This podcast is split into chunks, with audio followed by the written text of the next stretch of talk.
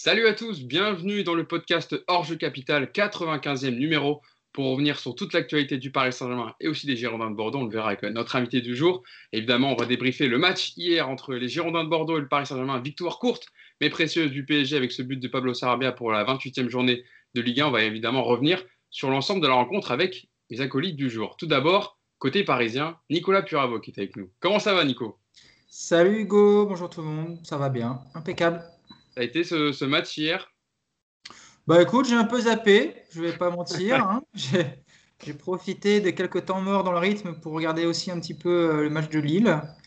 Mais globalement, ouais, ouais, ça a été. Euh, ah, je croyais, que tu allais me dire le Barcelone-Séville, moi, sur la chaîne d'équipe. Non, non, je regarde pas les petits matchs, moi, tu sais. Ah, bah pas les petites équipes, ouais. Non, ça m'intéresse pas. Ça. Surtout qu'on les affronte pas la semaine prochaine, donc c'est pas très grave. Euh, Yacine Amned également qui est avec nous. Ça va, Yass Salut à tous, ouais, ça va, merci.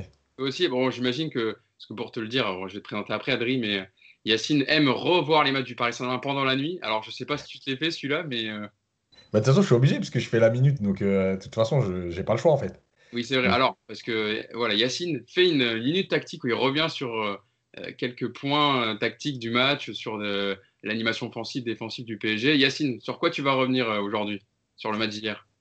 Euh, en fait, c'est un peu comme je reviens chaque semaine sur la même chose. Le manque de mouvement, le manque d'intensité. Euh, certains joueurs qui sont en grande difficulté dans, juste dans l'orientation du corps. On a l'impression d'avoir des joueurs qui débutent le football.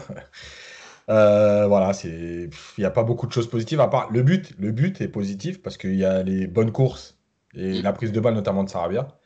Mais il n'y a, pas, y a encore pas grand-chose de positif. Bah, de toute façon, le but, c'est la meilleure action du match. Hein. Ouais. à côté parisien, en tout cas. Ouais, ouais, ouais. Et enfin, pour terminer la bande, il nous fait le plaisir d'être avec nous aujourd'hui, notre invité Adrien Mathieu, plus connu sous le nom de Scipion sur Twitter, grand supporter des Girondins de Bordeaux, journaliste et, aussi créateur de, de l'excellent podcast Formation Football Club, un podcast dédié à l'actualité des jeunes joueurs et des centres de formation. Bienvenue Adrien et merci d'être avec nous aujourd'hui. Bah écoute, euh, merci à vous pour euh, l'invitation. Euh, grand plaisir de pouvoir débriefer ce Bordeaux PSG avec plein de choses à dire. Donc voilà, très heureux d'être là. je sais que tu as déjà fait un, débrief hier du match, donc j'espère que tu auras encore des choses à dire. Bah, Bien sûr.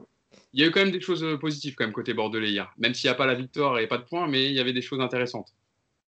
En seconde période, ouais, c'est vrai qu'on va essayer de, chercher euh, ça pour euh, la suite de la saison, parce que mine de rien, on est 15e et, le danger de la relégation, même si je pense qu'il y a des équipes qui sont un peu plus euh, larguées que nous, mais voilà, faut, faut pas, faut pas se proposer sur ses lauriers, et vu la dynamique, on a de quoi s'inquiéter. Bah, tu me fais une bonne passe D, Adrien, puisqu'on va revenir sur le classement. Tout d'abord, donc victoire du Paris Saint-Germain, un but à zéro, un but de Sarabia à la 20e minute, qui marque son, son cinquième but de la saison. Ça lui fera du bien pour, pour la confiance. Et si on regarde le classement, statu quo, hein, euh, en haut du classement, entre les trois premiers qui se, tirent, euh, qui se la bourre depuis le début de saison, Lille a gagné en fin de match contre Marseille. Merci euh, Steve Mandanda. Lille est toujours premier avec 62 points. Paris est deuxième avec 60 points, donc avec cette victoire hier contre Bordeaux. Lyon est troisième avec 59 points. eux aussi ont gagné 1-0 contre Rennes, mais ce fut aussi compliqué. C'est Monaco qui a perdu des points hier en perdant en fin de match contre Strasbourg un but à zéro et donc qui est un peu décroché des trois premières places. Et pour faire le point sur, Bordeaux, Adrien, je viens dans la deuxième partie de classement. Bordeaux qui est 15e avec 33 points. Euh, Saint-Etienne a perdu, donc est toujours à 30 points derrière. Lorient 17, e avec 27 points. Et Nîmes 25. Nantes qui a perdu aussi des points hier, 24 points. Et Dijon, bon dernier avec 15 points. Donc il y a encore un peu de marge. Il y a encore 6 points d'avance sur, euh, euh, le 17e et, et, et 8 points d'avance sur, sur le premier non relégable. Euh, mais voilà, il faudra euh, récupérer des points parce que Bordeaux, quand même, sur, euh, sur les derniers matchs, il n'a plus un point sur les six derniers matchs. Donc, vous n'avez plus gagné depuis le 24 janvier. Donc, il va falloir prendre des points rapidement. une fois avoir fait le point sur ce classement, Yad, Adri, je vais commencer vers toi. que retenir du match? Est-ce que tu as des regrets sur, au vu de la, de la rencontre et notamment la deuxième période? C'est vrai que la seconde période, on a montré, Bordeaux a montré un visage intéressant. J'ai vraiment des regrets sur la première période aussi parce que je trouve que l'équipe était trop amorphe, à, trop laisser le PSG garder le ballon, alors que c'était pas finalement très dangereux, à part sur le but et deux, trois séquences. Euh, je, regrette aussi qu'il n'y ait pas eu un peu plus euh, de mise en danger des latéraux du PSG, Kurzawa et Dagba, qui n'étaient pas dans un grand soir hier. Et euh, c'est dommage parce qu'on a des joueurs rapides, capables de leur poser des problèmes. Je pense à Wang et Kalou, qui n'ont pas été assez performants dans, dans ce domaine-là, dans les 1 contre 1.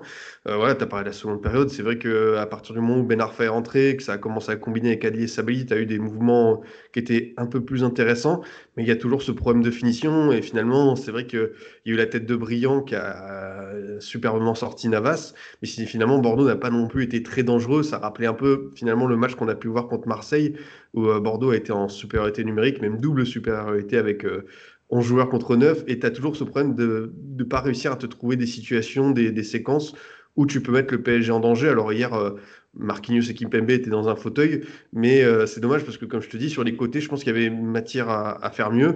Mais euh, voilà, je pense que dans le discours, Gasset voulait aussi limiter la casse, vu la dynamique. Il s'en sort avec une défaite 1-0. Le week-end prochain, on va à Dijon.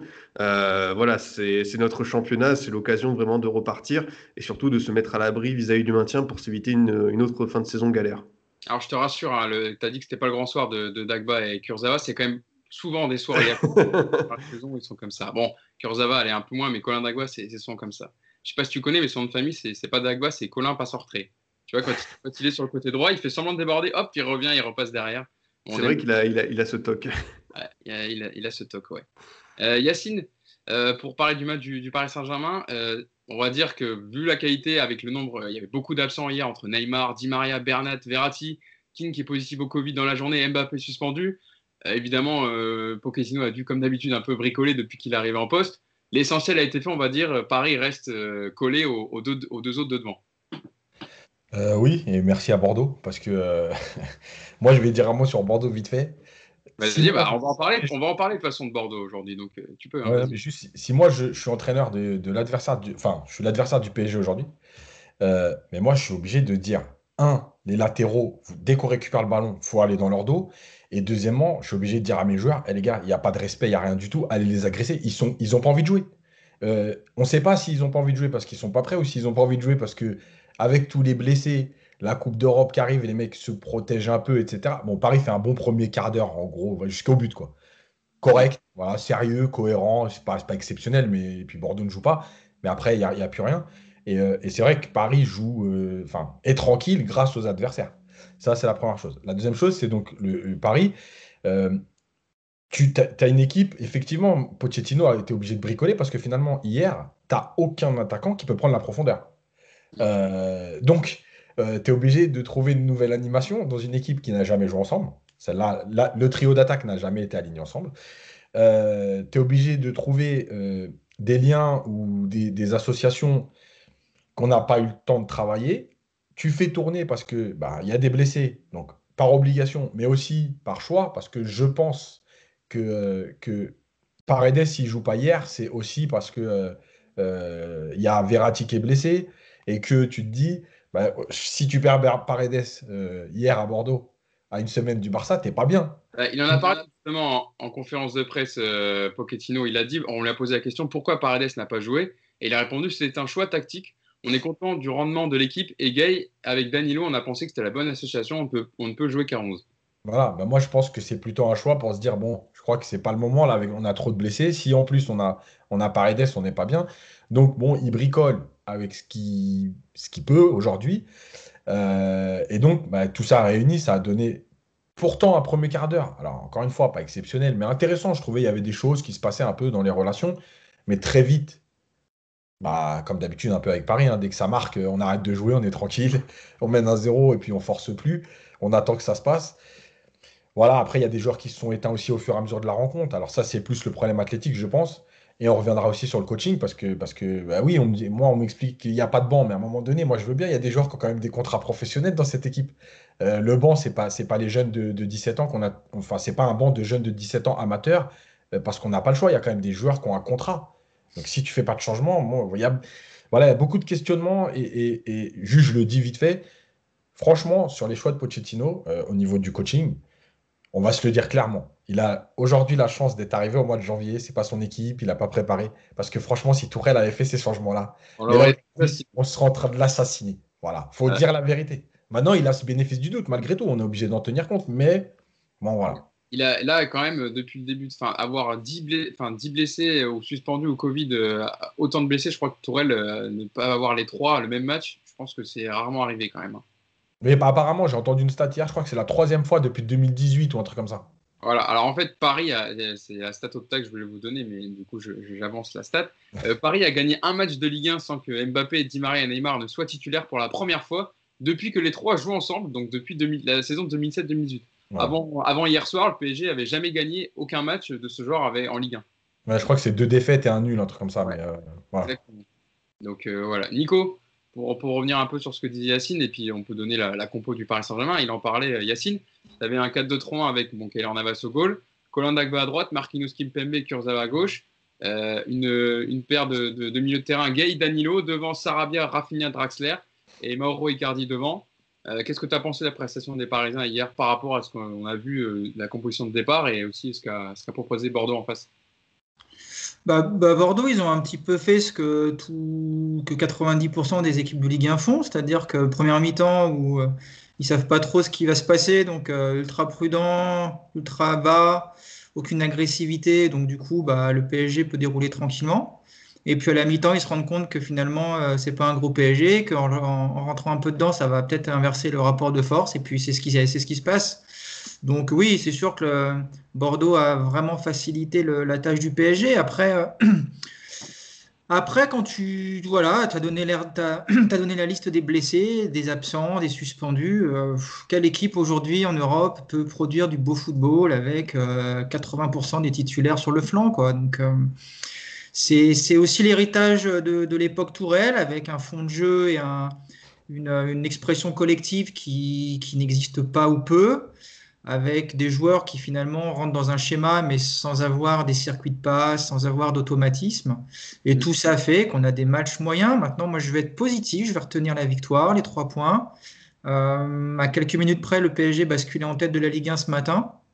Donc ça veut dire encore une fois que Là où les adversaires du PSG sont à 100% au niveau effectif, il n'y a pas de blessés, ils ont vraiment des grosses possibilités, et puis on voit qu'ils galèrent.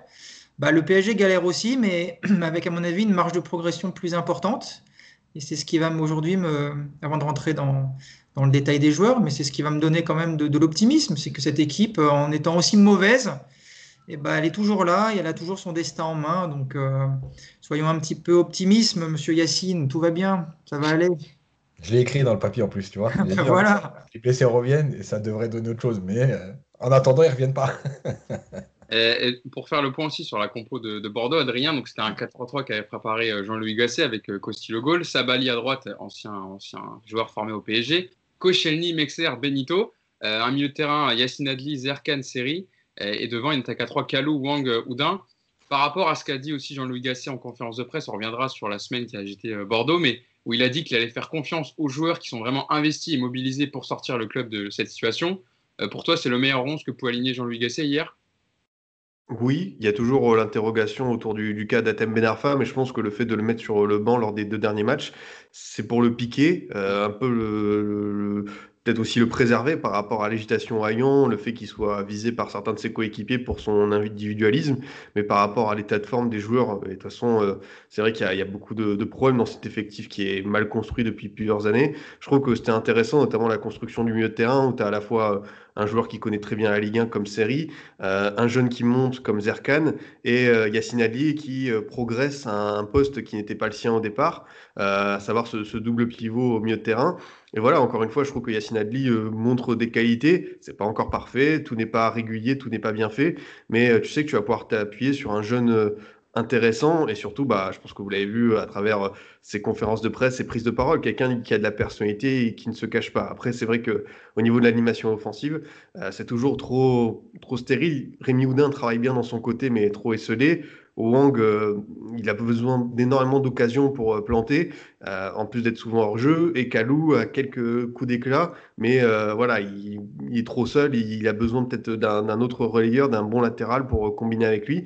c'est vrai que la compo d'hier a été intéressante, mais j'ai quand même préféré la seconde période à partir du moment où les joueurs étaient peut-être un peu plus libérés, qu'ils n'avaient plus rien à perdre, comme on a pu le voir avec l'entrée d'Atem Benarfa un Bordeaux un peu plus libéré, mais c'était pas encore suffisant pour aller chercher un PSG, même si ce PSG-là était beaucoup diminué par les blessures. Euh, il manquait quand même beaucoup pour euh, envisager ne serait-ce que le match hier. Quand tu me parles de, Wang, Adrien, j'ai souvenir du match aller à la deuxième journée entre, entre Bordeaux et Paris, où il a vraiment la balle de match avec son 1 contre 1 avec Rico et, Sergio Rico l'enlève. Mais c'est vrai que Wang, c'est un attaquant qui est intéressant techniquement, mais qui voilà, pêche souvent la finition. Et je pense que ça, a fait du mal à Bordeaux cette saison sur le nombre de points mm. perdus qu'il aurait, pu, aurait pu mettre.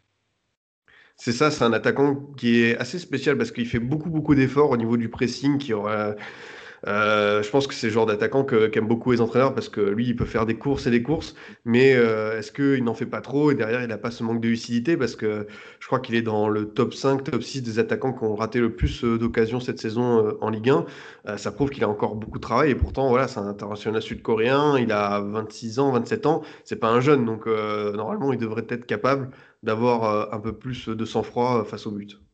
Euh, c'est vrai, Yacine, comme le disait Adrien, que les anciens du, PSG ont été bons. Hier, euh, Youssouf Sabali, sur son côté droit, a énormément apporté, euh, notamment en, première période, mais aussi en, deuxième. Et Yacine Adli, au milieu de terrain, notamment en deuxième période, que ce soit bon, en action qui me revienne, le 1-2 par exemple avec Ben Arfa, où il joue très bien le coup, mais il a été très présent dans la construction du jeu de Bordeaux hier, Adli. Oui, en deuxième mi-temps surtout. Mm. voilà. Après, Adli, moi, je, je, je trouve qu'il y a du potentiel et tout. Je le, enfin, toute proportion gardée malgré tout. Je le compare un peu à Rabiot, c'est-à-dire que c'est un joueur qui, euh, a de l'activité, mais j'ai l'impression qu'il fait tout au même rythme. Euh, il n'y a pas de changement de rythme, il n'y a pas de. Tu vois, il, est, il, est, à l'aise avec le ballon, attention, il n'a pas, de pas de problème avec le ballon, c'est pas. C'est pas Danilo, par exemple. Euh, mais, bah mais, mais je trouve qu'il fait tout au même rythme. Et, et je pense qu'il lui manque ça pour passer un cap, c'est-à-dire le changement de rythme, l'accélération à un moment donné pour faire mal. Parce que il est plutôt régulièrement, là on va prendre sur la deuxième mi-temps, bien placé entre les lignes. Mais en fait, il ne fait pas la différence parce qu'il n'a pas ce coup de rein ou cette, cette, possibilité d'accélérer, tu vois, de, passer un cap. Et du coup, on l'a vu hier, par exemple, avec Gay, où Gay était plutôt en jambe hier. Il a fait un bon match, Gay, hier. Euh, en fait, il a été gêné, euh, Adli, pour réellement prendre le dessus parce que, euh, parce que Gay revenait trop vite sur lui, quoi.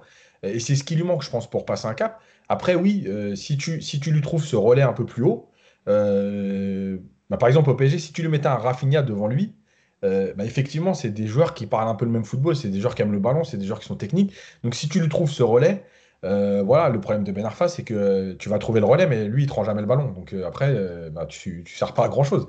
Donc, donc, voilà. Et, c'est vrai qu'on sent, il y a des choses. Moi, ce qui, me dérange, côté Bordeaux, entre guillemets, c'est qu'en fait, as, une... sur la deuxième mi-temps, tu as des choses qui se passent bien jusqu'à 30 mètres mais tu sens qu'en fait, il n'y a pas d'animation offensive. Euh, comme beaucoup d'équipes de Ligue 1, on compte sur euh, des différences individuelles. Et en fait, c'est pour ça que Marquinhos et Kimpembe euh, se sont un peu régalés, entre guillemets, parce que c'est eux contenus, il ne faut pas mentir. Hein. les 20 dernières minutes, et notamment les 5 dernières où il y a une plus grosse pression, c'est eux qui tiennent avec Navas. ils ont tenu parce qu'il n'y a pas d'animation. Donc en fait, le jeu est lisible. Euh, voilà, et pour, et pour terminer sur Sabali, c'est vrai que moi j'ai trouvé euh, sa qualité de centre. Ah, bon, moi je le connais depuis longtemps, Sabali, déjà chez les jeunes au PSG. Mm. Il a joué à Evian Galère quand, quand j'y étais. Euh, et en fait, il a, une, il a, une, qualité de centre intéressante. Il a mis 2-3 bons centres où tu sens que si les appels sont coordonnés, et peut-être que si c'est pas aussi Marquinhos et Kimpembe. L'idée d'un là, je, me rappelle d'un centre en première période qui passe devant tout le monde et qui n'est pas d'être repris. Qui est, qui je crois que c'est Kimpembe d'ailleurs qui, qui tac, qui le rate un peu. Voilà bah, tu sens que ouais, il y a des possibilités. C'est pour ça que euh, Bordeaux, c'est presque frustrant en fait. Parce que tu te dis qu'il y a des choses à faire, mais il manque quelque chose.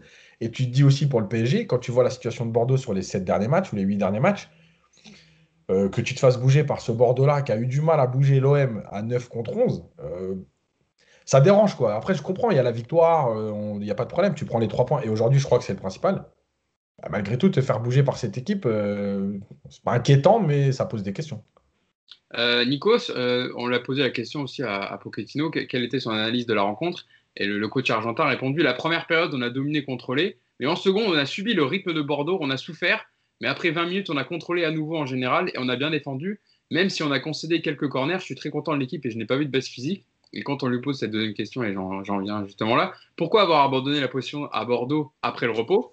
Il a répondu la première période a été favorable au PSG. Globalement, on a eu le ballon on est le PSG, on veut contrôler le match, mais ce n'est pas toujours possible. Bordeaux, là, à un moment, il a bien utilisé. On a eu la position contre Monaco, mais on a perdu. C'est difficile d'avoir 70% du temps le ballon, mais on a su s'en sortir. C'est vrai qu'hier, en tout cas, euh, Bordeaux, quand ils avaient le ballon, ils ont su bien utiliser. Le Paris a eu le ballon, mais à ronronner. Il n'y a jamais eu de vraiment euh, de, situation de, temps fort euh, parisien. Ouais, mais parce que Paris en deuxième mi-temps a, a accepté la position basse, a été incapable de, de garder le ballon la plupart du temps.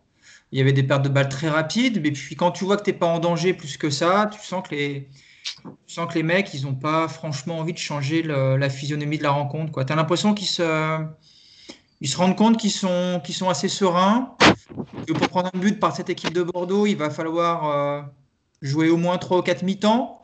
Donc du coup, tu pars sur l'idée que, bon, allez, on a fait le plus dur, euh, on va laisser un petit peu tourner ça, mais tu te mets en danger jusqu'au bout, quoi. Il y a quand même euh, il y a une vraie occasion avec cette tête de brillant à la fin. Il ne faudra quand même pas l'oublier, celle-là, parce qu'elle est, c'est la plus belle occasion. Euh, Merci Kylian Navas parce que euh, la détente est quand même magnifique. hein. Ouais. Mais après, t'enlèves ça et puis t'enlèves. quand même, qui passe pas loin. Ouais, la frappe de Ben Arfa qui Ouais. passe à côté, mais le reste, c'est des, c'est des situations, où, comme le disait Yacine, tu sens qu'il va peut-être se passer quelque chose, mais il se passe pas.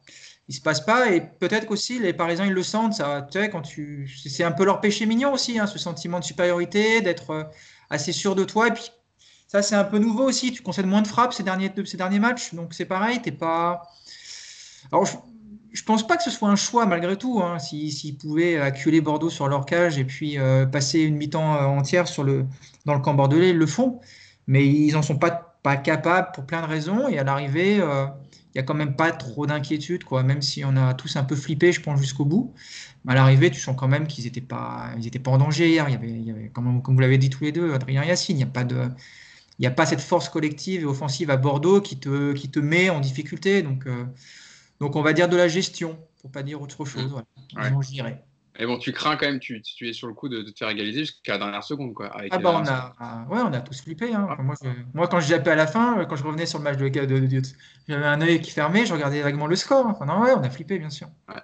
Euh, J'ai donné la réaction de Pochettino, je vais te donner la réaction, Adrien, de, de Jean-Louis Gasset, l'entraîneur bordelais. On l'a posé la même question que je t'ai posée tout à l'heure. Est-ce que vous avez des regrets sur le match? Et l'entraîneur bordelais a répondu oui, des regrets de ne pas avoir marqué un but minimum, parce qu'avec la deuxième mi-temps qu'on fait, en qualité de jeu, en passant par les côtés, je reproche souvent de ne pas centrer. Aujourd'hui, il y en a une quinzaine, une vingtaine. On a fini pratiquement avec quatre attaquants devant le but, mais on n'y arrive pas. Ça, c'est le regret. Même si on fait le match qu'on voulait faire, on a toujours zéro point. Je ne peux pas vous dire que je suis content, mais je sens que quand je les vois jouer comme ça, que si on garde cette solidarité, qu'on ne perd pas d'énergie ailleurs, ça va venir. Est-ce que tu es d'accord avec le constat de, de Gasset? Après, c'est vrai, tu peux empiler les attaquants, hein, mais comme l'a dit Yacine, si t'as pas d'animation offensive, le joueur capable de, trouver des situations et de faire jouer les autres, ça peut être compliqué. C'est vrai que quand tu fais rentrer Briand et Depréville, certes, le, premier a fait une belle tête qui a mis à contribution Navas, mais ces deux joueurs sur qui tu ne comptes plus vraiment, euh, ça fait partie de ces tensions récurrentes à Bordeaux ces dernières semaines euh, concernant les fins de contrat. Après, sur euh, l'aspect solidarité, moi, oui, j'ai envie, pourquoi pas, Gasset tient ce discours-là, mais ça veut dire qu'il faut des preuves sur le terrain et le match à Dijon servira de révélateur. Tu affrontes euh, voilà, une équipe qui n'a gagné que deux matchs cette saison, qui est en totale perdition, qui est presque euh, condamnée à la relégation. Est-ce que Bordeaux euh, va savoir enfin se réveiller et au moins avoir l'honneur de battre ce Dijon-là? Je l'espère. Maintenant, sur cette fin de saison, voilà, il reste 10 matchs. Euh, tu n'as plus grand-chose à jouer. tu peux plus espérer du tout l'Europe.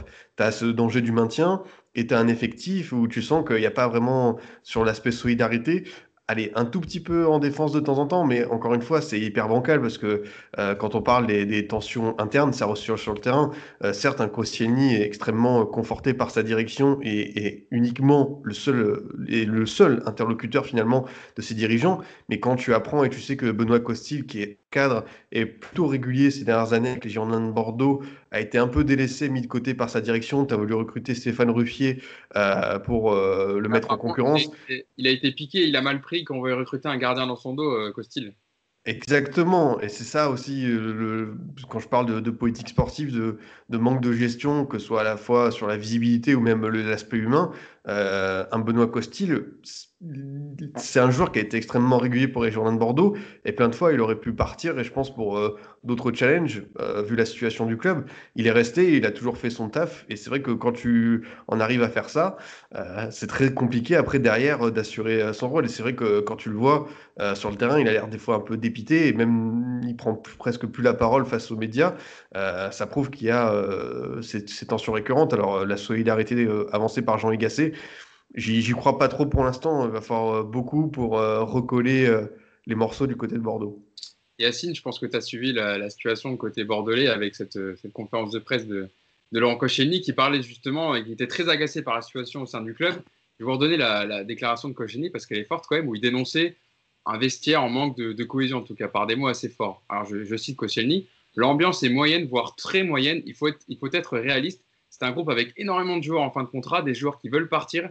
Il faut rester avec ceux qui ont envie de se battre, de partager, de progresser.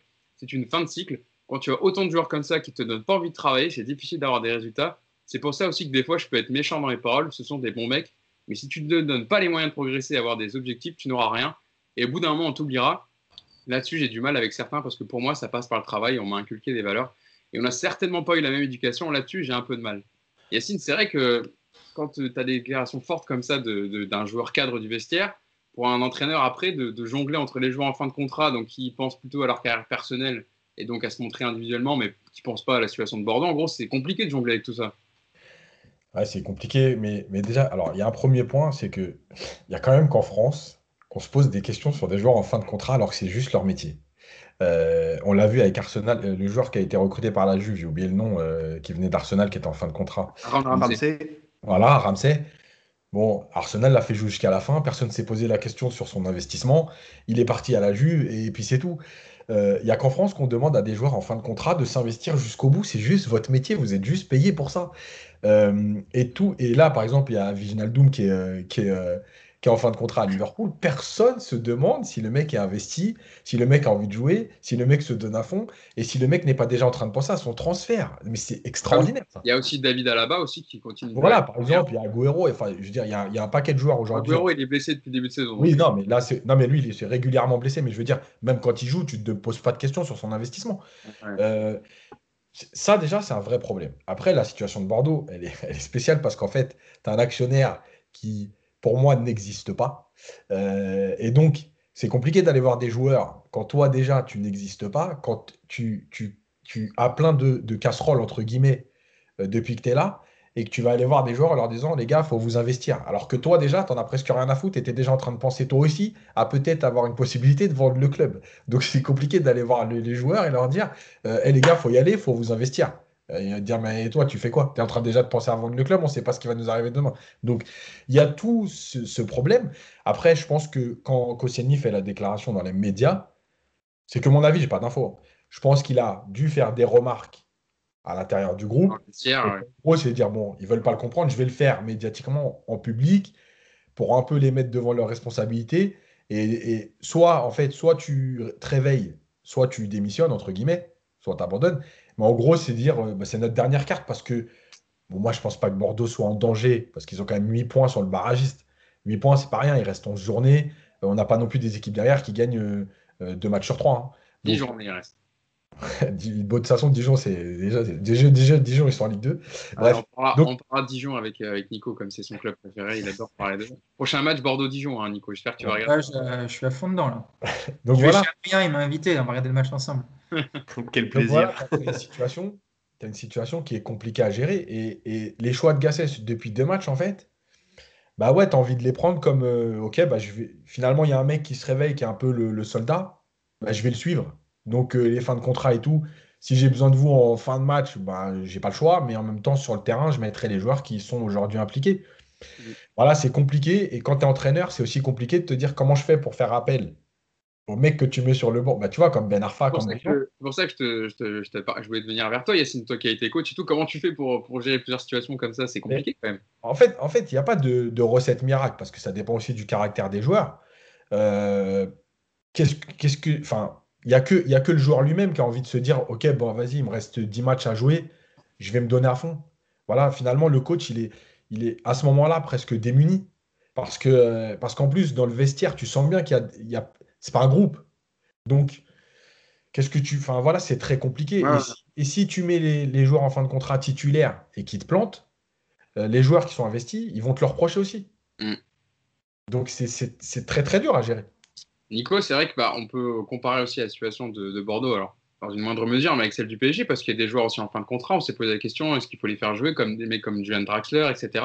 Euh, pour faire la liste des joueurs bordelais, Adrien en fin de contrat, et dont on parle depuis tout à l'heure, il y a Youssouf Sabali, Pablo, Nicolas Despréville, Atem Ben Arfa, qui a qui a un contrat d'un an, mais assorti d'une option pour prolonger l'aventure d'une année, supplémentaire si les deux parties se mettent d'accord. Maxime Poudjé, euh, Jovanovic, Paul Bass, Ibrahim Diarra, Over Mandanda qui est troisième gardien et David Kong. C'est vrai que Nico, il, y a, bon, il y a la liste abordée les plus importante, mais à Paris aussi, on peut se poser la question voilà, c'est comment toujours faire jouer ces joueurs en fin de contrat? Est-ce qu'il faut les, les, faire jouer jusqu'à jusqu'à la fin de leur contrat et puis qu'ils aillent ailleurs après? Ou alors, il faut déjà envisager la, suite avec les, les, joueurs qui sont au-delà du contrat de, juin 2021 quoi. tu sais, euh, si, ton mec est bon, il joue. S'il n'est pas bon, il joue pas. Moi, je pense que ça se résume juste à ça c'est une fausse excuse l'histoire de. Bon, pareil, je suis pas dans les, dans les, je, lis pas l'actualité bordelaise avec euh, avec assiduité tous les matins, mais euh, de ce qu'on en voit en tout cas, c'est que ça ça permet quelque part de, de, faire le tri, de gérer quelques problèmes de gestion d'effectifs parce que Gasset il est un peu en train de se noyer dans cette équipe et que maintenant il s'est dit bon bah voilà, on va va s'appuyer sur euh, une liste de joueurs qui, qui semblent impliqués et puis les autres on les met de côté. Voilà, si quelque part il j'ai l'impression qu'il va s'assurer une, paix relative le temps de, finir la saison. Après, je pense que c'est une très mauvaise méthode parce que si ton joueur est bon, euh, c'est complètement compte temps privé. Je vois, je vois pas aujourd'hui, par exemple, le PSG dire à Draxler, bah, bah écoute, euh, l'an prochain tu seras plus là. A priori, on va pas te laisser, euh, on va pas te prolonger, donc bah tu vas pas jouer pendant six mois. voilà, tu payes un joueur et il est bon, il joue, bah, basta quoi. Donc si Gasset fait ça, c'est qu'il a peut-être pas d'autre solution et je n'ai pas l'impression, en tout cas, depuis qu'il fait ça, en tout cas, que le changement était radical sur le terrain et que Bordeaux est, tout à coup une magnifique série de résultats qui se profilent. Donc, euh, je ne suis pas convaincu par cette méthode, ça c'est sûr. Adrien, j'ai donné la liste des joueurs en fin de contrat. Euh, parmi cette liste, il y en a deux qui sont entrés hier, Depréville et Benarfa. C'est vrai que par exemple, pour un joueur comme Nicolas Depréville, qui est là depuis 4 ans au club, euh, c'est difficile de, faire entrer 20 minutes et de dire apporte-moi ce que tu enfin fais-moi gagner le match pour un joueur comme mmh. ça c'est compliqué donc c'est vrai qu'il va falloir se poser des questions pour la fin de, la fin de saison côté bordelais.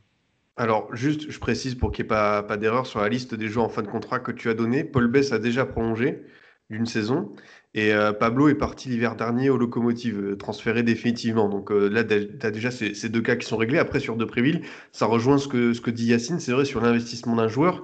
Sauf que lui, vraiment, il a refusé de partir l'hiver dernier. Euh, il est vraiment arc-bouté dans sa décision et surtout sur le terrain, il montre vraiment rien. Et je ne sais pas si c'est la faute du club, des joueurs, peut-être c'est les deux, mais euh, sur l'investissement, euh, vraiment c'est très très faible ce qu'il propose. Après lui, c'est aussi un joueur qui a besoin de confiance et ça fait plusieurs mois qu'il traîne comme une âme en peine. voilà, on peut plus vraiment compter sur lui pour, pour la suite. Et, c'est dur aussi pour Gasset parce que normalement, tu dois avoir un banc capable de t'apporter des solutions, surtout que tu as droit à cinq changements et très très vite tu te retrouves limité. Il suffit qu'il y ait un suspendu, un blessé et euh, Bordeaux euh, ne peut compter que sur 11 voire 12 joueurs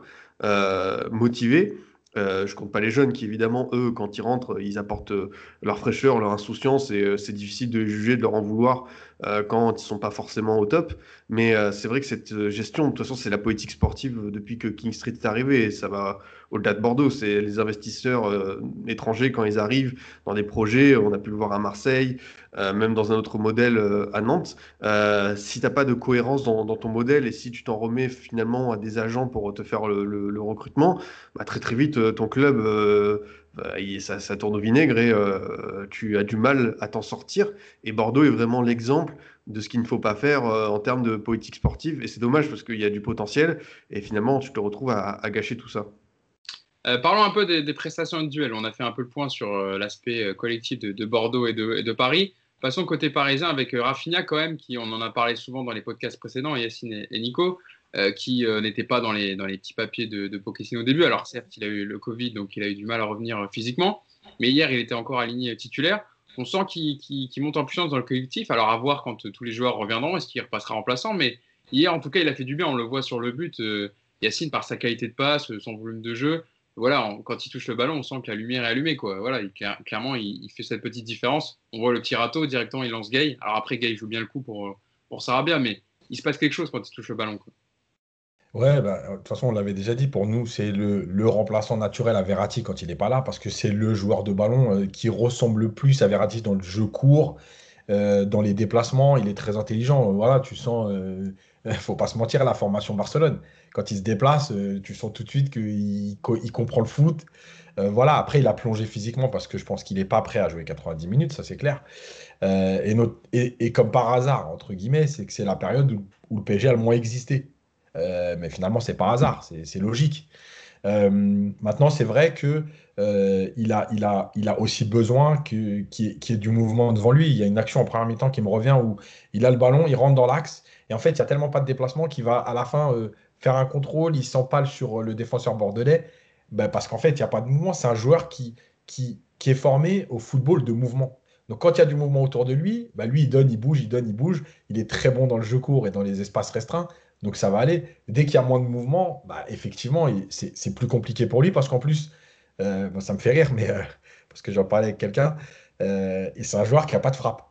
Mais vraiment, c'est-à-dire que c'est un joueur qui n'est pas capable de faire une passe à 40 mètres. C'est pas, c'est vraiment, lui, il est vraiment que dans le jeu court. Ouais. Donc oui, il lui faut quelqu'un, enfin, il faut de la densité autour de lui, il faut du mouvement pour venir proposer. Dès que c'est trop écarté, comme on l'a vu sur certaines séquences du PSG, il a du mal. Après, euh, c'est le, remplaçant naturel de Verratti. C'est celui qui peut faire le lien entre le milieu et l'attaque le plus facilement dans cette équipe aujourd'hui quand Verratti n'est pas là. Euh, je parle pas de Neymar parce que bon, après c'est autre chose, mais je parle réellement dans les milieux, quoi, les milieux offensifs. voilà, moi je l'ai trouvé très intéressant. Et, et, je pense que malgré tout qu'il a hier été bien aidé par Gay, qui a eu vraiment une grosse activité euh, et qui a aussi euh, euh, plus joué vers l'avant que d'habitude. Ouais, ouais, on l'a vu, il s'est projeté beaucoup plus que d'habitude sur des passes courtes il relance court. Mais le problème, c'est que là, tu as déjà Danilo qui fait ça. Donc si tu en as deux, tu vas pas très loin. Quoi. Tu dépasses pas pour la ligne Quoi. Enfin, Danilo, je sais pas trop ce qu'il fait. Franchement, j'ai pas envie d'être trop dur, mais là, c'est compliqué pour moi sur Danilo. Mais bref, voilà, je trouve c'est bien et ça permet de se dire que ce qu'on avait répété régulièrement, Rafinha avec des jambes, ou mm. en forme en tout cas, c'est une vraie alternative. En tout cas, en cours de match, dans les gros matchs, je pense que c'est une vraie alternative pour apporter euh, de la tenue du ballon. C'est un signe positif aussi, Nico. Avant, euh, il y a Barcelone mercredi prochain, qui reviennent bien parce que Verratti, pour l'instant, il a toujours mal à sa voûte plantaire. Euh, Di Maria, il va revenir, mais il est blessé aussi. C'est bien d'avoir un joueur comme ça qui revient en forme, surtout de cette qualité. On en a parlé souvent, mais c'est bien que Pochettino puisse compter sur lui plutôt que de remettre un Danilo ou, un gars derrière en position de sentinelle. Quoi. Bah oui, de toute façon, c'est, euh, il n'y a pas beaucoup de joueurs aujourd'hui au PSG qui sont, euh, qui sont capables de, de, de, de, faire du jeu. Donc c'est vrai que si tu sors Verratti euh, du milieu, que tu n'as pas Neymar, et puis que tu mets un petit peu au repos un Paredes, au niveau la création, elle est assez vite réduite. Ce qui est dommage sur Rafinha, c'est qu'il manque de puissance, ce joueur. C'est un profil vraiment intéressant. C'est vrai que, comme le dit Yacine, il pue le football. Donc ça, c'est, il n'y a rien à dire là-dessus. Mais c'est vrai que ce manque de puissance, il, euh, il, le pénalise sur, certains, sur certaines actions parce que tu sens qu'avec euh, ne serait-ce que le, les jambes de hier, par exemple, il pourrait vraiment faire de grosses, grosses différences. Même, même, même sur du Draxler, toi, un, profil un peu plus de Draxler, ce serait, euh, il aurait vraiment des, des, possibilités de plus. Malgré tout, aujourd'hui, c'est vrai que pour faire jouer les autres, il est exceptionnel. Il a une vision du jeu qui est euh, assez magnifique. On l'avait vu à Dijon avec sa passe décisive pour Mbappé qui est juste exceptionnelle. Donc euh, ouais, c'est un très très beau joueur et euh, c'est une vraie alternative. Après, moi je pense même qu'on peut les voir ensemble avec Verratti hein, sur des matchs. sur des matchs sur le papier un peu plus faciles, ce serait intéressant, je trouve, d'avoir ces deux-là, parce qu'en plus Rafinha il est capable de jouer un peu partout, donc tu peux aussi imaginer un Verratti Rafinha ensemble avec par exemple un, un, gay pour sécuriser un petit peu la baraque. Donc euh, ouais, ouais, c'est bien de l'avoir en tout cas parce que ça, mm. il va rentrer dans la rotation et on préfère sur le papier effectivement avoir euh, faire la rotation avec Rafinha qu'avec Danilo, c'est sûr. Adrien, euh, Rafinha, c'est le genre de joueur que tu apprécies aussi en, milieu de terrain comme ça, qui est capable sur du jeu court de lancer rapidement les situations, qui se retourne très vite, qui a un centre de gravité bas? Ouais, bah, Yacine et Nicolas ont bien décrit son profil, que ce soit euh, la, comparaison avec Verratti, euh, l'école barcelonaise sur la première touche de balle. Euh, moi, c'est un, joueur qui m'a toujours plu. Après, c'est vrai qu'il a du mal à stabiliser dans un club, à, rester très longtemps, mais que ce soit au Celta Vigo, à l'Inter Milan, j'ai toujours trouvé qu'il avait ce petit quelque chose en plus qui lui permettait de faire la différence, notamment entre les lignes. C'est son positionnement qui sera, quoi qu'il arrive, intéressant. On l'a déjà vu avec Tourol quand il rentrait en Ligue 1, même je pense à son entrée en jeu à Old Trafford, hein, où il est vraiment très très bon, très juste. voilà, maintenant, c'est vrai que pour la suite de la saison, c'est 10 finales en Ligue 1 et la suite euh, euh, de la compétition en Ligue des Champions. C'est bien pour Pochettino d'avoir ce relais-là, quand on sait que Marco Verratti est aussi précieux, mais aussi peut manquer des rencontres à cause de ses blessures, d'avoir ce relais au milieu de terrain, ce joueur capable de t'apporter la différence. Voilà, après, euh, j'ai l'impression qu'il a été assez touché par le Covid physiquement, parce que hier, j'ai trouvé dans le dur assez vite. J'espère pour lui que voilà, ça va aller parce que c'est vrai que les matchs s'enchaînent, la, répétition des efforts aussi. Mais ouais, c'est vrai que dans, dans le profil, le, joueur Rafinha, je ne sais pas si on peut dire que c'est romantique en, termes de profil, mais il, il, a, il a ce petit quelque chose en plus qui est forcément intéressant. Après, voilà, pour la suite de sa carrière, j'espère pour lui qu'il va réussir à, à, se stabiliser, à enfin décoller, parce que c'est vrai qu'on a parlé beaucoup de la comparaison, notamment avec son frère Thiago, mais lui, il a, il, a, il a vraiment le potentiel pour au moins au PSG être ce douzième homme capable d'apporter euh, euh, cette différence. surtout pour le, vu le prix que le PSG l'a eu, c'était cadeau quand même. Hein. C'est ça. Il avait pourquoi 5, euh, 1 million? C'est un million qu'il avait payé? Un million Ça, ouais, mais très, ouais, même, je suis même pas sûr que ce soit ça. Ouais, je crois que c'était 500 000, 1 million, un truc comme ça. Il voulait vraiment s'en débarrasser le Barça pour économiser le salaire euh, euh, donc voilà, c'était intéressant. Tu parlais, Yacine, des changements tout à l'heure de, de, Pochettino, justement. Euh, Rafinha, lui, a fait les 90 minutes, donc on l'a un peu à corps de rythme, mais au moins, ça lui donne un peu de temps de jeu. Avant, possiblement, je pense qu'il enchaînera contre, contre Brest en Coupe de France. il a changé Herrera, rentre, Herrera est rentré à la place de Draxler à la 74e.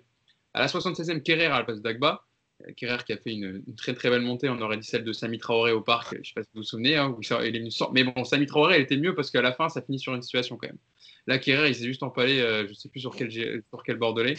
Euh, euh, quand je l'ai vu foncer, là, j'ai dit, putain, c'est pas possible. Il va, va vraiment pas la lâcher, quoi. Et Abdou Diallo qui est rentré à la 80e à la place de Sarabia.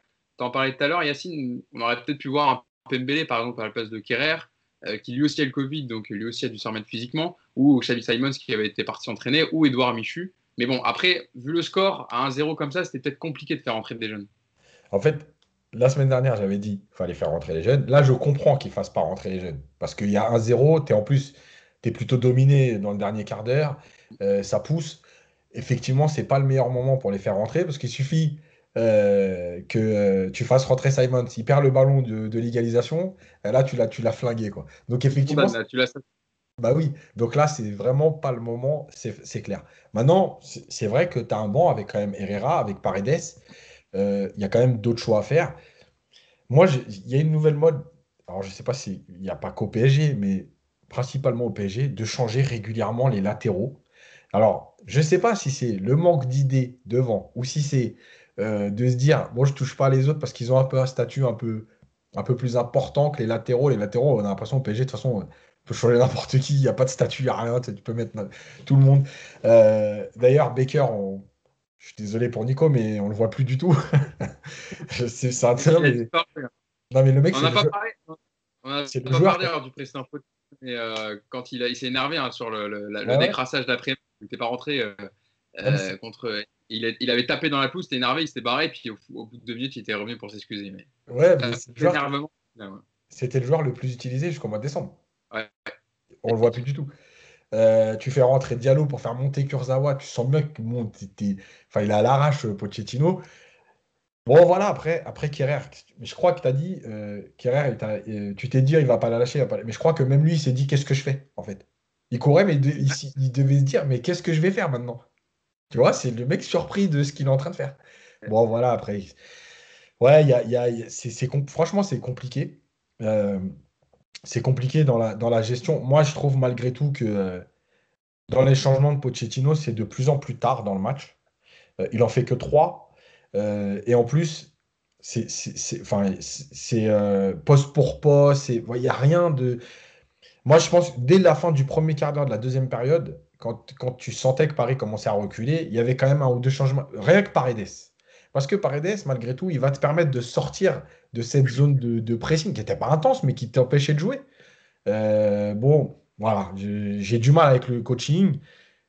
Maintenant, euh, pour rester positif, parce que Nico a demandé d'être positif, je comprends qu'avec cet absent de ce niveau-là, oui, peut-être que euh, effectivement, tu as, quand même un choix qui est restreint, mais tu as quand même un choix. Nico, on a parlé de, de Rafinha. Si on peut parler d'un autre joueur, quand même Mauro Icardi, qui faisait son retour à pointe de l'attaque parisienne. Il revenait d'une gastroentérite. Bon, Peut-être qu'il avait encore un peu la gastro hier parce qu'on l'a pas trop vu euh, dans le match. Mais comment tu l'as trouvé, euh, Mauro Icardi? Je ne savais pas qu'il avait joué. Tu viens de me l'apprendre. Donc je vais avoir du mal à en parler. Je ne l'ai pas vu. Non, mais il n'était pas. Icardi, de toute façon, il est euh, complètement dépendant du collectif aussi. Voilà, si tu n'as pas un jeu d'équipe autour de lui un peu flamboyant, bah, Icardi ne va pas exister.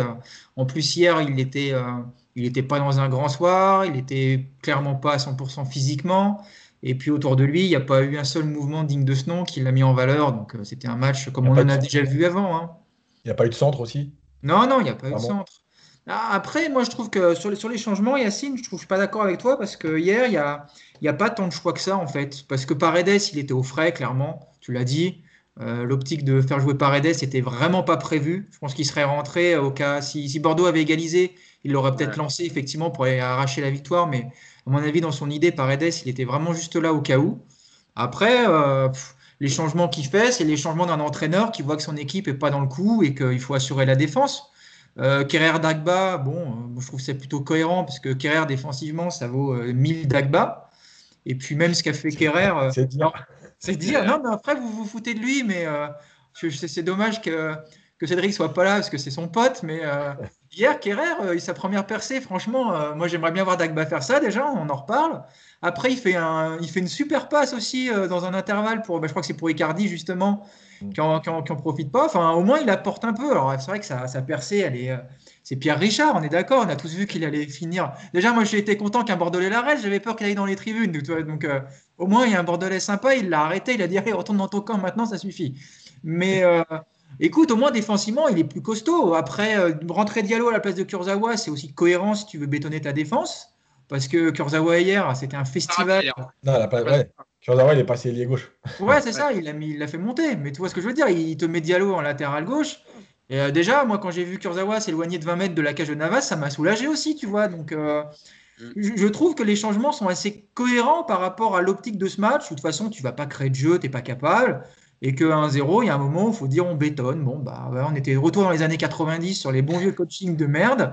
Mais écoute, euh, je, trouve cohérent. Franchement, pour, pour le coup, je vois pas ce qu'il peut faire de beaucoup d'autres. Enfin, oui, si, tu peux juste éventuellement discuter sur Pembele, pourquoi il ne met pas Pembele et pourquoi pas pourquoi Kerrer. Voilà.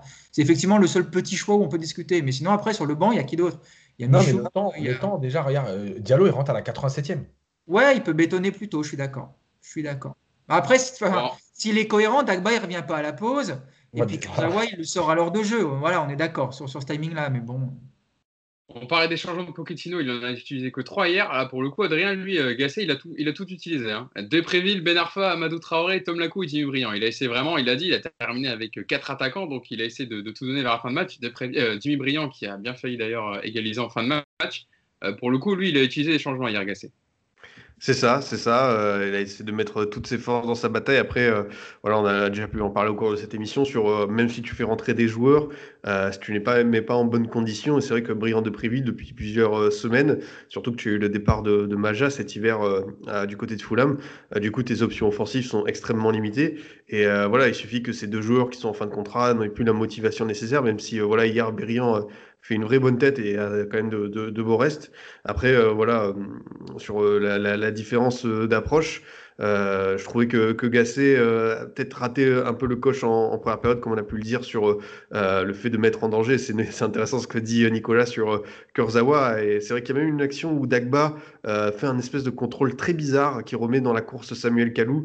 c'est vrai que c'est le genre d'erreurs qui sont assez surprenantes du côté du, Paris Saint-Germain.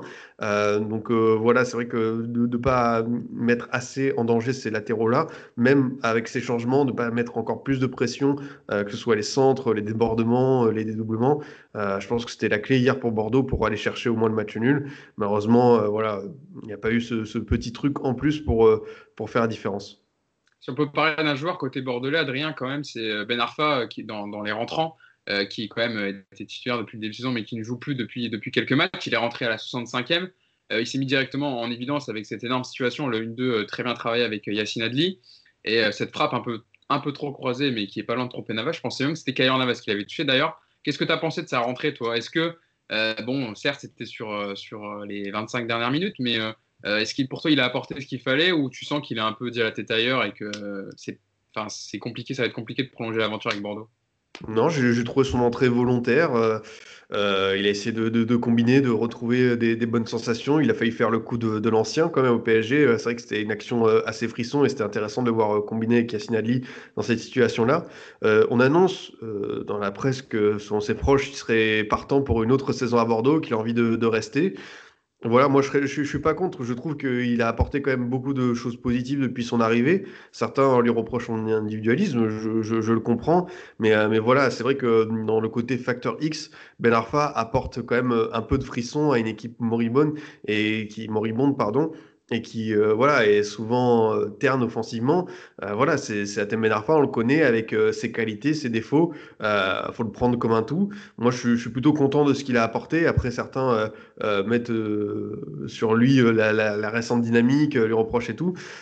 franchement, je trouve ça assez sévère comme constat et je pense vraiment que c'est l'ensemble du collectif qui est à blâmer plus que Atem Ben Arfa seul. Et c'est vrai que son entrée en jeu hier a, prouvé qu'il pouvait encore apporter à ce Bordeaux-là. J'espère que voilà, le week-end prochain à Dijon, il sera titulaire et il pourra de nouveau faire mal comme on a pu le voir euh, depuis octobre et sur ses premiers pas. Euh, voilà, il a, a apporté quand même des victoires décisives à Rennes euh, contre Brest. c'est un des rares joueurs qui est capable de faire ça aujourd'hui à Bordeaux. Et voilà, le, mettre de côté définitivement là, à ce moment de la saison, serait une vraie erreur avant de lancer Yacine, c'est vrai qu'Adrien, on enfin, sur Ben Arfa, juste un petit aparté, on a, j'ai vu beaucoup de gens dire ouais, il, dessert le collectif, fait pas d'efforts défensifs, etc. Mais moi, dans ce que j'ai vu de ces matchs contre, contre Paris, contre Marseille, contre Lyon, souvent, il était à la dernière passe. Donc, ce n'était pas des actions individuelles qui débouchaient sur rien. Il était souvent à la dernière passe ou l'avant-dernière passe avec des petites louches, etc. Donc, euh, moi, je trouve, enfin, sais pas si c'est d'accord avec moi, mais je suis pas d'accord dans le fait de dire qu'il détruit le jeu euh, de Bordeaux et que du coup, c'est pour ça qu'ils subissent autant. Je peux comprendre, comme tu vois, certains qui lui reprochent son individualisme, mais le match contre Marseille, ça a vraiment cristallisé ça, où il repartait énormément du côté droit pour rentrer euh, intérieur et enrouler du gauche pour tremper Mandanda. Je crois qu'il y a eu trois ou quatre fois cette situation, et ça tournait un peu au ridicule. Maintenant, euh, tu l'as dit, le match euh, à Paris, c'est vraiment le match qui, démontre à Temenarfa, un mec qui fait énormément de différence, qui t'apporte et tout, mais qui est aussi capable de perdre le ballon et de concéder des buts. C'est voilà, tu sais pourquoi tu as recruté ce joueur-là. Maintenant, dans les efforts, enfin, c'est rarement quelqu'un quelqu'un qui en a fait beaucoup au cours de sa carrière, ça on le savait. Euh, moi, ce que j'ai trouvé intéressant dans son entrée en jeu, c'est le fait qu'il puisse un peu décrocher, revenir chercher les ballons bas, apporter d'autres solutions. Euh, à, Adli, euh, à Zarkan, à la coupe pour leur faciliter l'utilisation du ballon. Maintenant, voilà, il faut qu'il retrouve de la confiance, un, autre coup de rein pour faire la différence. Et hier, ça a marché une fois avec Yacine Ali sur cette combinaison intéressante. Maintenant, c'est trop insuffisant pour euh, permettre à Bordeaux de faire la différence. Et je pense que Gasset doit le remettre en selle pour, euh, pour la suite de l'aventure. Yacine, euh, c'est vrai que pour Ben Arfa, ce serait plutôt un mariage de raison de rester peut-être à Bordeaux, un peu de stabilité, avec un entraîneur Jean-Louis Gasset qu'il connaît, qu'il a, qu'il a eu au Paris Saint-Germain, donc qui sait l'utiliser, qui sait comment le, gérer. on l'a vu hier, sa rentrée est déterminante, mais si tu fais un peu table rase des joueurs en fin de contrat, tu essayes d'aller chercher 2-3 bons coups, un, ben Arfa, un Ben Arfa, même à cet âge-là, etc., tu, le gardes côté bordelais. Moi, je le garde pas, mais euh, c'est un choix personnel. D'accord, merci. Je passe à Nico alors. Non, mais moi non plus, je le garde pas. Ben oui, parce qu'en fait, Ben Arfa regardait bien tout le temps la, la, physionomie de sa carrière, de ses arrivées dans les clubs. Il y a 3-4 matchs où tu as l'impression qu'il va se passer des choses. Et puis après, c'est euh, le joueur qui tombe dans l'individualisme. Alors, en fait, il fait des différences, oui, parce que malgré tout, faut le dire à la vérité, techniquement, c'est quand même un joueur exceptionnel. Donc, parfois, dans des matchs, il va te faire une différence, ça va marquer du monde. Euh, mais en fait, sur la durée d'un match et sur la durée d'une saison, c'est jamais intéressant. alors, il y a une stat, on en fait ce qu'on veut, encore une fois, des stats. Mais la stat qui veut que quand il est là, Bordeaux prend moins de points que quand il n'est pas là, je suis désolé, mais cette stat, elle existe. Euh, donc, tu peux tout dire après, oui, mais il n'y a pas que lui, etc. Mais oui, mais le problème, c'est que quand un joueur qui ne s'inscrit pas dans un collectif. En fait, lui, il fait ses matchs.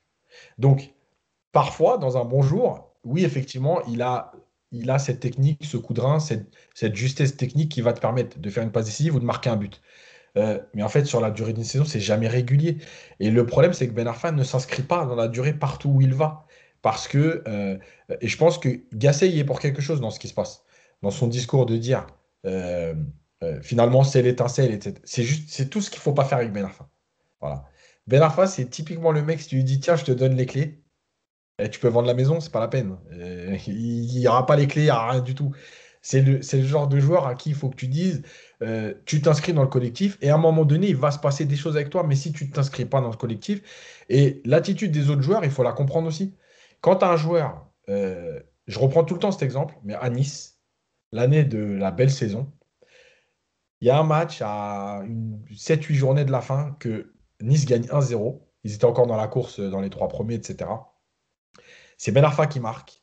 Et je crois que c'est Seri qui, à la fin du match, dit, parce que les mecs disent, oh, Ben Arfa, il a encore sauvé le match, et il dit, ouais, mais il avait plutôt intérêt à marquer. Ah oui, ouais, je me rappelle. Ça y est, Et ben, en fait, cette phrase, elle résume Ben Arfa. Ça veut dire que, OK, si tu nous fais gagner, on va accepter. Mais à un moment donné, nous faire les appels pour te voir dribbler, dribbler, dribbler, ça nous gonfle. Voilà. Donc, au bout d'un moment, les, joueurs ne font plus les appels. Lui, le match de Marseille, c'est symbolique. C'est-à-dire que les 20 dernières minutes, il passe son temps à vouloir faire la différence parce qu'il se dit ils sont à 9, il y a de l'espace, mais il y a de l'espace si tu, fais bouger le bloc. Si tu prends le ballon et que tu percutes dans, la densité, il n'y a pas d'espace. Donc voilà, moi je ne le prolongerai pas. Après, je peux comprendre que, Bordeaux soit en difficulté. Alors en plus, il y a le Covid et tout, et se disent bah, qu'est-ce qu'on fait? Est-ce qu'on le garde quand même un peu? Moi, je ne le garderai pas. Bon, Nico, donc, du coup, si j'ai bien compris, tu es, le même avis que, que Yacine sur la question alors? Moi, j'ai. Voilà, de toute façon, moi, j'ai jamais été un fan de, Ben Arfa. Alors, il a du talent, personne va, va, pouvoir le contredire. C'est vrai qu'il a du.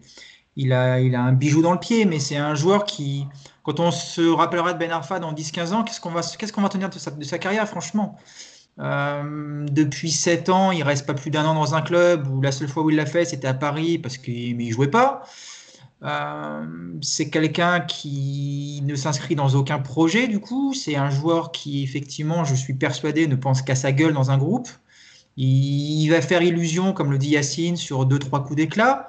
Mais tu peux pas aujourd'hui te dire que Ben Arfa, c'est ton meilleur joueur. Parce que si c'est ça, c'est terrible. En plus, ben, comme, le dit Yacine, on va pas se focaliser sur les stats, mais je crois que c'est deux buts cette année, Ben Arfa, avec Bordeaux. Bon, c'est pas non plus euh, la saison de malade mental. Alors oui, euh, il va dribbler 2, 3, 4 joueurs de temps en temps sur des actions euh, où tu vas dire Waouh, regardez ça, c'est magnifique. Mais ça aboutit sur pas grand chose à l'arrivée. Et puis, est-ce qu'il fait plus de bien à Bordeaux que de mal? Bah, Je suis pas sûr qu'il te fasse plus tant de bien que ça, moi. Parce que, bon, oui, alors comme le dit notre ami bordelais, c'est chouette de la voir. Il nous fait passer des frissons. Ouais, il t'a fait passer un frisson hier en tirant à côté. Mais il t'a fait passer un frisson. Donc c'est du super Attends, mais là, c'est dur. oui, je suis Dans ce cas-là, si tu fais la même action qu'il fait, euh, ça, ça, sert à rien. Enfin, ah, non, mais... D'accord. Sauf que Ben Arfa, hein. hier, la demeure sur le terrain de Ben Arfa, tu peux ne la résumer qu'à ça. Il n'a rien fait d'autre. On est bien d'accord. Il a eu cette action où il rentre dans la surface, il frappe pied droit. Il n'a rien fait d'autre en une demi-heure, on est d'accord. Il, a, il, a, fait quoi de Préville, par exemple Un autre entrant Ah ouais, mais de, de Préville, c'est pas Ben Arfa sur le papier. D'accord, mais au moins il t'apporte, il a, il, il, il a une possibilité d'égaliser. Oui, sauf que tu veux qu'on parle de, de Préville? Moi, c'est un joueur que j'aime bien de Préville. Je trouve que c'est un mec qui a un bon état d'esprit sur un terrain. Le mec, il est à la cave. Euh, tu le fais rentrer 10 ou 15 minutes euh, de temps en temps et tu vas attendre quoi? Qu'il va, va se remettre à briller euh, comme par magie. Évidemment, lui, il est mort de Préville. De Préville, il est cuit, il est carbo. C'est un mec, tu as besoin de le refaire jouer régulièrement, de le remettre en confiance. Gasset, je ne l'ai pas entendu dire, De Préville, c'est notre meilleur joueur. Par contre, j'ai entendu dire, Ben Arfa, c'est notre meilleur joueur. En plus, c'est aussi ça le problème avec Ben Arfa et Gasset, c'est qu'il l'a mis sur une statue à son arrivée. Déjà en le titularisant d'entrée, le gars, il n'avait pas joué depuis je ne sais pas combien de temps, un boom titulaire, comme si la préparation, ça servait à rien. Et puis, il n'y a pas eu de préparation. Personne n'a fait de préparation. C'est vrai. C'est, bah, ils en ont eu. Mais tu vois ce que je veux dire, c'est que tu lui rends même pas service à Ben Arfa en faisant ça. Parce que tu lui donnes un, un poste, une stature dans un effectif si encore derrière, il te cloquait 15 buts dans la saison et qu'il était ultra brillant, tu peux te dire, bon, bah, le coach, il a raison. Mais Ben Arfa, il fait pas une saison monstrueuse non plus. Donc, euh, le, cas Ben Arfa aujourd'hui, est-ce que tu le gardes à Bordeaux? Franchement, je, bah, Adrien, lui, est plutôt pour, mais j'aimerais savoir si les supporters bordelais, ils sont tous de ce même avis, parce que je ne suis, pas convaincu, moi. Juste, ah, pour finir, Hugo, euh, ce que tu dis, c'est exactement en fait ce qui résume Ben Arfa, c'est-à-dire que effectivement, il y a le, l'étincelle ou euh, l'émotion ou la, surprise de la frappe croisée où tu te dis il va se passer quelque chose. Et en fait, mais la c'est que ça, c'est-à-dire que à un moment donné, il te fait une action, tu te dis tiens, il peut se passer quelque chose, mais finalement, dans 90% des cas, il se passe rien. Et en fait, tu y crois toujours parce que tu te dis il a le talent, il l'a déjà fait, il a déjà. Tu vois? Et en fait, il vit là-dessus. Et, et toi, quand tu dis de Préville, comme dit Nico, t'attends rien de Préville. Et en fait, Ben Arfa, il vit que sur ce que tu attends de ce qu'il a jamais fait, en fait. Oui, non, mais j'ai exagéré. non, non, mais je sais, mais tu vois, c'est ça. C'est exactement la réflexion que tout le monde a, comme les supporters bordelais. C'est qu'il va te faire un exploit et tu vas te dire, quand même, il est capable de le faire. Donc, en fait, tu vas l'attendre. Et tu vas te dire, ouais, fais-le rentrer, il est quand même capable. Et finalement, il n'y a pas. Et ainsi de suite. Voilà. Adrien, sur ce qui est dit depuis tout à l'heure par, par Nico Yacine, ta réaction? Ah, je vais essayer de faire euh, l'avocat du diable, mais euh, les arguments sont, sont très bons euh, dans ce podcast sur le Kaben Arfa. Et je pense que ce, ce joueur mérite des émissions et des émissions sur le fait de ne pas conjuguer talent et résultats et régularité. Après, honnêtement, on l'a récupéré début octobre avec une condition physique qui était euh, incertaine. Et franchement, c'était un pari parce qu'on n'attendait pas grand-chose. De toute façon, cet, été, on n'a recruté personne. C'était notre seul recrue. C'est pour ça que on attend beaucoup parce que c'est bien aussi d'avoir du changement, d'avoir des nouveaux visages. Euh, moi, ce que j'ai apprécié dans son discours, c'est qu'il euh, a tout de suite pris des responsabilités en disant, vous verrez, on sera bien plus haut que nos ambitions annoncées. Bon, là, il est en train de se, complètement de se tromper et de se casser la gueule. Ça, c'est Atem Ben Arfa avec son, cette espèce de naïveté qui le suit depuis le début de sa carrière. Maintenant, sur euh, son apport euh, sportif, quand on gagne euh, des matchs avec lui, quand Bordeaux gagne plus de points avec Ben Arfa, mais aussi parce qu'on a affronté des équipes entre guillemets plus faibles au moment où ça allait bien. On a affronté un Nice qui était en totale perdition, on a battu Lorient et Angers qui n'étaient pas à ce moment-là des foudres de guerre. Et quand on là, on vient de sortir Marseille, Paris. Lyon, Brest chez eux, Lille, c'est vrai que la série a de quoi être enfin, on peut d'une part relativiser. Maintenant, sur est-ce qu'il faut le garder? Moi, j'estime que oui, parce que euh, il a l'air d'être euh, plus ou moins impliqué et euh, de se dire, ok, moi j'ai envie de rester à Bordeaux, d'apporter. Et voilà, tout n'est pas parfait. Il y a sa relation avec Koscielny qu'il a envoyé bouler. C'est là aussi il doit progresser, être un peu plus collectif. Est-ce que j'ai regardé dimanche prochain, il a 34 ans. Est-ce que à cet âge-là, il peut encore gagner en maturité? Pas sûr. Moi, j'ai envie de prendre le pari parce que je vous parlais de, de frissons qui sont on va dire, euh, rare et on n'a que ça à se mettre sous la dent, mais c'est la réalité du quotidien à Bordeaux. On n'a que ça, on n'a plus que ça. Et euh, ça fait dix ans euh, qu'on navigue et qu'on se prend des saisons galères, et on a pour une fois un joueur talentueux qui sort un peu du lot, qui nous apporte. Alors certes, ça peut paraître un discours euh, très peu ambitieux, mais au moins on a eu le mérite euh, d'avoir ce genre de joueur qui nous apporte. Après, tout n'est pas parfait, euh, vous l'avez bien résumé, il a beaucoup de défauts dans son individualisme, dans le fait de s'enfermer dans une sorte de, personnage, d'être assez régulier. Maintenant, moi, j'ai envie de le prendre tel qu'il est.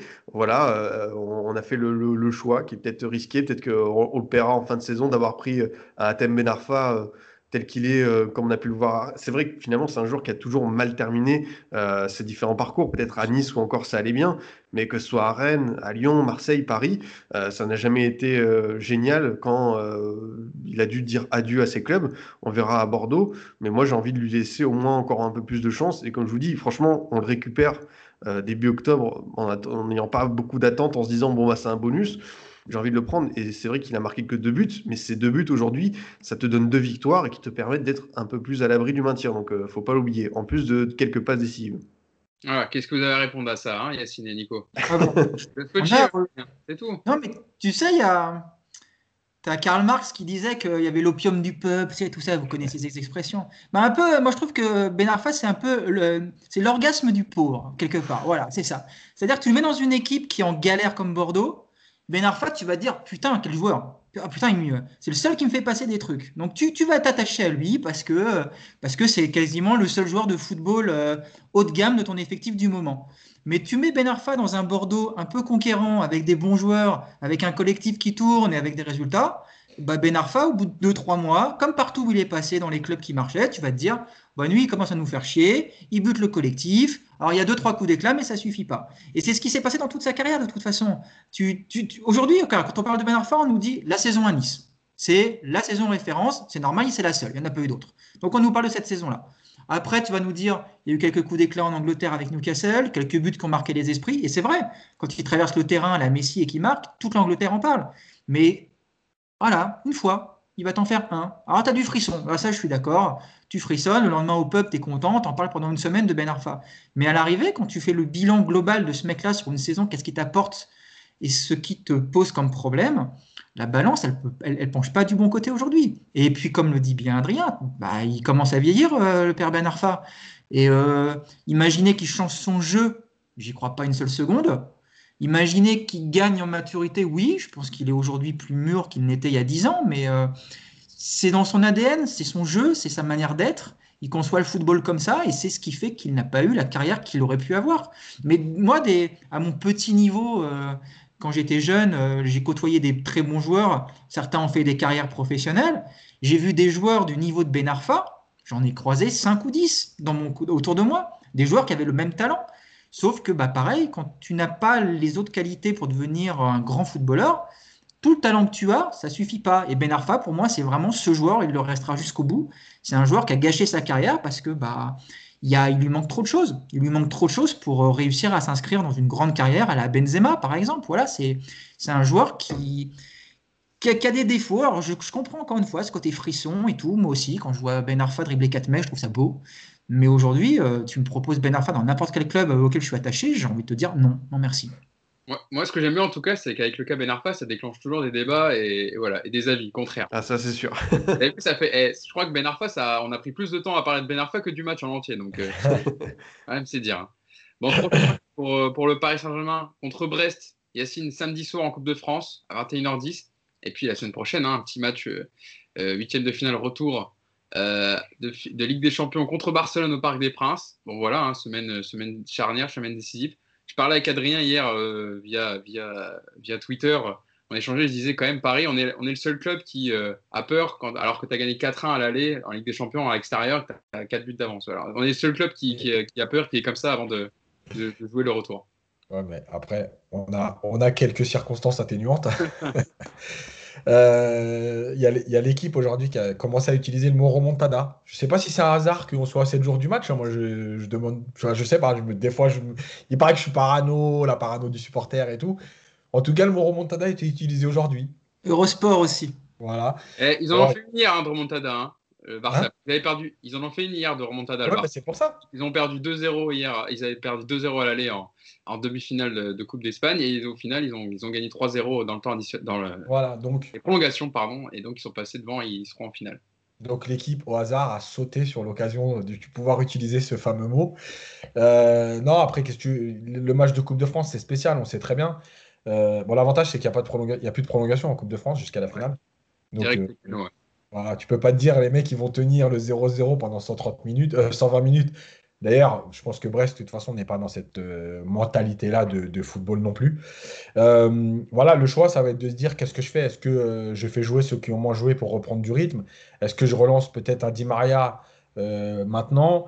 Est-ce que je prépare Barcelone ou pas? Enfin voilà, il y, a plein de questions à se poser.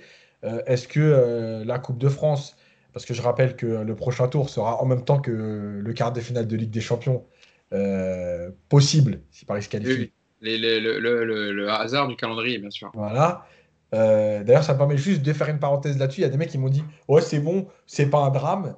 Euh, alors, déjà, non, c'est pas un drame. Sauf que le calendrier de la Coupe de France a été réaménagé en janvier. Donc, tu avais les dates de Coupe d'Europe. Ça, c'est une chose. Euh, la deuxième chose, c'est que les mecs te disent C'est pas un drame. bah, c'est bon, ils vont le décaler. Moi, je veux bien. Sauf qu'il y a un moment donné un calendrier qui est déjà très serré. Donc, le décaler, bon, je vois pas, mais c'est pas grave. Euh, en tout cas, ce match-là, qu'est-ce qu'on en faire? Moi, en tout cas, je fais partie de ceux qui pensent qu'il faut toujours gagner les matchs pour rester malgré tout, même si c'est que la Coupe de France, même si c'est que Brest. Voilà, c'est toujours embêtant de perdre un match à trois jours d'un match de C'est pas les mêmes compétitions. Mais moi, j'aime bien cette, cette, histoire de un peu spirale positive. Donc, je pense qu'il faut aller jouer le match à Brest pour se qualifier, pour gagner, pour continuer à gagner. Euh, et puis, euh, pour malgré tout redonner un peu de temps de jeu à certains joueurs. Voilà, tu as, peut-être un Di Maria qui est en train de reprendre là. Est-ce que c'est pas le moment de le relancer 60 minutes? Est-ce que voilà, continuer avec Draxler euh, pour lui donner du temps de jeu? Voilà, on sait que qui ne va pas être là. Mbappé n'a pas joué, donc il va falloir aussi lui donner du temps de jeu. Voilà, je, je pense que la réflexion, elle est plus là. Mm. Bon, Nico, je vais pas te demander des pronos, hein, comme tu es très mauvais euh, là-dessus. Je vais juste te demander qu'est-ce que tu ferais contre Brest. Il est sympa, Hugo, aujourd'hui. Hein Ça donne envie de revenir. Hein euh, ah, eh ben non, non, non seulement je vais... C'est parce que tu es très bon sur d'autres domaines, voilà, mais je, bah, c'est toi qui m'as dit. Il y aura quand même un prono, tu échapperas pas. Euh, et ben moi, je vais faire tout le contraire de, de, Yacine sur ce match. Moi, je le balance. Franchement, je le balance ce match. Alors, j'y vais pas en disant on s'en fout, on y va pour perdre. Mais euh, alors là, pour le coup, moi, j'aligne les jeunes, j'aligne Rico au but. Je prends aucun risque avec les titulaires que j'ai à, l'esprit pour Barcelone. Parce que, euh, oui, on a gagné 4-1 à l'aller, mais qu'on va quand même flipper euh, comme c'est pas permis parce que tout est possible, donc, euh, donc aucun risque. Est-ce qu'il faut relancer Di Maria si tu comptes le faire jouer contre le Barça? Ma réponse est non, parce que tu risques la rechute. Est-ce que tu remets un peu de rythme à Mbappé? Surtout pas, parce que ça va être ton meilleur atout offensif. Euh, est-ce que tu prends le risque de mettre Marquinhos Kimpembe 17 samedi. C'est ça, non, mais moi je suis. Alors moi je te dis, je mets Marquinhos, Kimpembe, Navas, Verratti, Mbappé ils restent même chez eux. Ils vont même pas faire un décrassage au camp des loges. Je les sors pas de la maison samedi déjà. Donc non, moi je prendrai aucun risque. Je prendrai aucun risque parce que parce que la Coupe de France cette année, euh, ouais, franchement, euh, c'est une compétition en bois cette année. Elle n'aura aucune valeur. la manière dont ils ont fait ça, c'est juste grotesque. Et que même, comme tu l'as dit, Yacine, le calendrier va être tellement bordélique si on se qualifie c'est-à-dire quoi? C'est-à-dire que pour jouer la Coupe de France, parce qu'en plus, je crois que les deux tours de Coupe de France, après, ils sont en 15 jours. Donc, tu ne pourras même pas le reporter sur de la longue durée, ce match. Donc, il va falloir que tu le joues très rapidement. Donc, ça veut dire que tu vas devoir soit te mettre un match en semaine, soit encore pire, décaler un match de championnat. Non, mais on, va marcher sur la tête. Donc, euh, écoute, euh, on, voit les, on voit les jeunes à ce match-là. Si tu passes, bah écoute, tu as une bonne surprise et puis les jeunes auront un deuxième match derrière. Et puis sinon, tant pis, on oubliera très vite cette Coupe de France. Mais moi, je prends zéro risque. Et le PSG va se qualifier victoire 1-0 à Brest. Voilà. je préfère que tu me donnes ton avis, ton prono sur le match de Brest que celui de, mercredi prochain. Quand même. Aucun prono sur ça, aucun. Euh, Adrien, pour les prochains rendez-vous de Bordeaux, bon, pas de Coupe de France hein, pour vous. Vous avez été éliminé au tour précédent par, par Toulouse de but à 0. Prochain match le 14 mars en Ligue 1 contre la Lanterne Rouge Dijon, club favori de, Nico. Euh, bon, qu'est-ce qu'on peut vous souhaiter, ami bordelais? Le maintien, évidemment. Le maintien assuré rapidement, même si là, vous avez déjà un peu de, vous avez un peu de marge, on le disait tout à l'heure, 8 points. Ouais, c'est ça, une, une, fin de saison euh, un peu plus apaisée avec euh, déjà la, volonté de se projeter sur, euh, bah, sur la suivante et voir les joueurs qui seront encore là, aptes à, bah, plus que défendre ce maillot, à tout simplement reprendre du plaisir avec Jean-Louis Gasset et reconstruire un, groupe. Et je pense que peut-être cette coupure de 10 jours, ça va faire du bien vu ce qu'on voit au niveau de l'enchaînement et des, prestations et que cette dynamique terrible de 1 point sur les 8 derniers matchs en tout cas, le, rendez-vous est pris. Euh, messieurs, merci à vous d'avoir été avec moi pendant une heure pour revenir sur ce Bordeaux-Paris Saint-Germain. Merci Adrien d'avoir été avec nous. Euh, si les gens veulent, voilà, veulent aller te suivre, s'ils veulent.